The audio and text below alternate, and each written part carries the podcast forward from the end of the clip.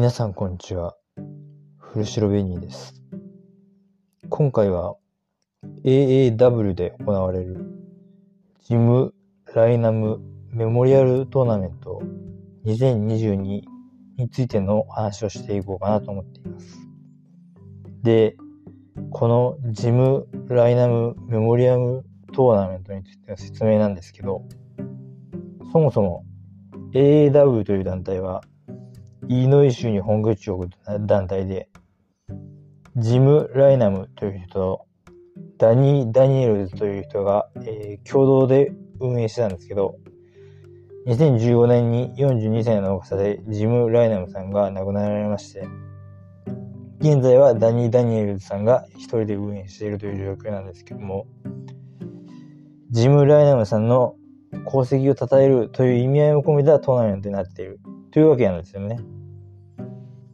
AEW でも応援ハードメモリアルトーナメントというのがありましたけど、ああいう感じだと思っていただければ幸いです。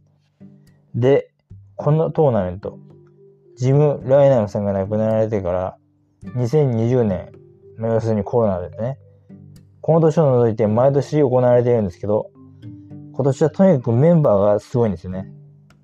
今からそのメンバーを読み上げていくので聞いてください。まず今年、日本に来日し、バレット黒指も果たしたエース・オースティン。次に MMW で活躍中の巨漢ファイター、カルビン・タンクマン。今年ノアに参戦し、驚愕のハイフライを見せてくれたダンテ・レオン。かつて新日本プロレスでも活躍し、現在はアメリカンプロレスのインディーシーンにおける唯一無二の存在として精力的に活動している男、デイビー・リチャーズ。現 AAW ヘリテージ王者であるデイビー・ベガ。元 AAW ヘビー級王者であり、NJPW ストロングでも存在感を高めているフレッド・イエハイ。リミットレスなどでは、ビッグビーフの名でも知られるグナルツ・ガルビン。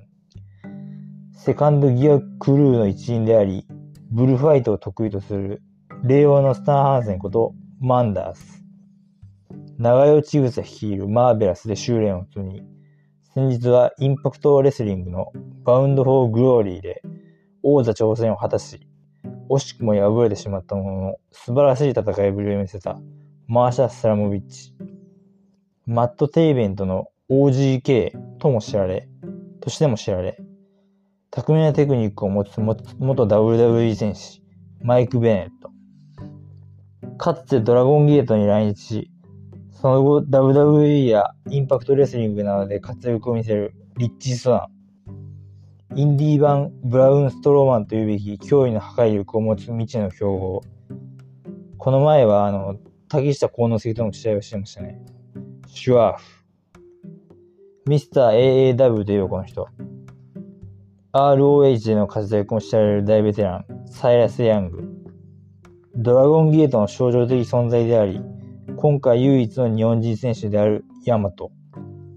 ウェスリートの MSK で NXT タッグ王座を獲得し、開校後はデスマッチにも挑戦するなど、逆境をバネに変えてくる男、ザッカリー・ウェンツ。そして最後に、グレートにも参戦がこの先頃決定し、今乗りに乗っているグリングロコだったはずなんですけど、まあ事情があって欠場ということになりまして、その大学として選ばれたのが、なんと現インパクト世界王者であるジョシュ・アレキサンダー。どうですこの選ばれし16人が栄誉をめぐって戦うのが、この今年のジム・ライナム・メモリアムトーナメントというわけです。しかし、この16人とは別に、ワイルドカードとしてトレイ・ミゲルの参戦が決定しており、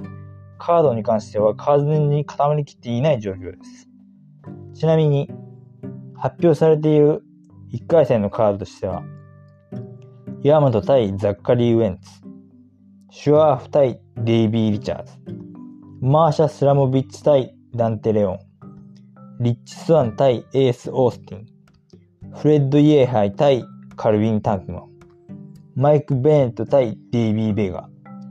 サイラス・ヤング対グナルス・ガルビン、マンダース対ジョシュ・アレキサンダーとなっています。えー、ここから僕の優勝予想になるんですけど、大抵、そういう団体のトーナメントって、その団体への貢献度が高い選手が優勝しがちなんですよね。これは、まあ、世の東西を問わず、その傾向が強いと思うんですよ。ということで、えー、僕の方面なんですけど、ズバリ、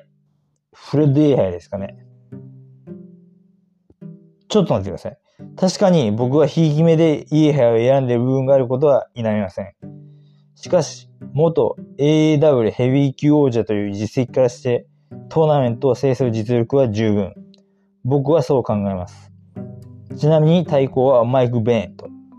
彼も実績的に言えば栄誉を得る資格はあると思います。そして大穴なんですが、ここはマーシャ・スラモビッチを推したいと思います。実は AAW ヘビー級王座は過去男性レスラーしか巻いたことがないんですよね。バウンド・フォー・グローリーで敗戦した今だからこそ逆にマーシャにチャンスがあるのではと睨んでいます。また、前回のディスティネーションシカゴでマーシャは女子とシェアしており、これが何らかの伏線ではないかと見る向きもあります。ちなみに大会の方ですが、ハイスポッツ TV というサイトで日本時間の10月15日、16日の朝9時から生配信されるようです。とりあえず概要欄にサイトとアプリのリンクを貼っておきますので、よかったら加入してみてください。少しその値段という意味では高いですけど。というわけで、記念すべき初回は AAW のトーナメントについて語らさせていただきました。皆さん、どれくらい興味を持ってくれましたかね？よかったら、ハッシュタグ、わ、わ、ぶで皆さんの予想も聞かせてほしいな、なんて思っています。それでは次回のポッドキャストでお会いしましょう。さようなら。